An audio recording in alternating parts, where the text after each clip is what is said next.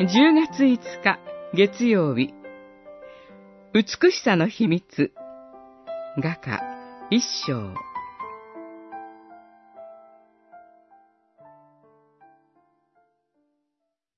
恋人よ、あなたは美しい。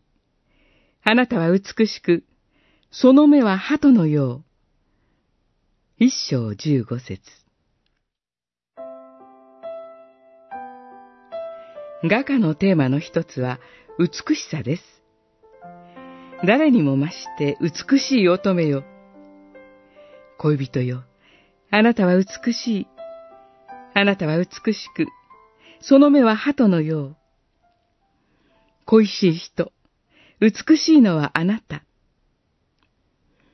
ところが、興味深いことに、主人公の女性は、ぶどう畑の見張りをするという外仕事のために、日に焼けた自分の肌の浅黒さを恥じています。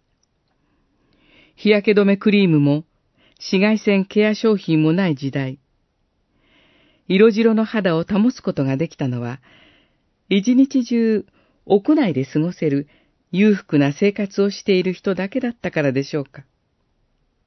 しかし、この女性の美しさは肌の色には関係ありませんでした。